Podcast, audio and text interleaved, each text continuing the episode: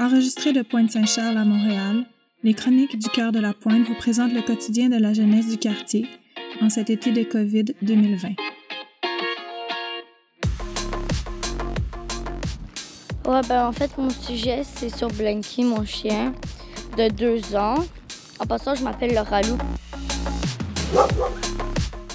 Là, au loin, on entend euh, l'usine, l'usine de retraitement de verre.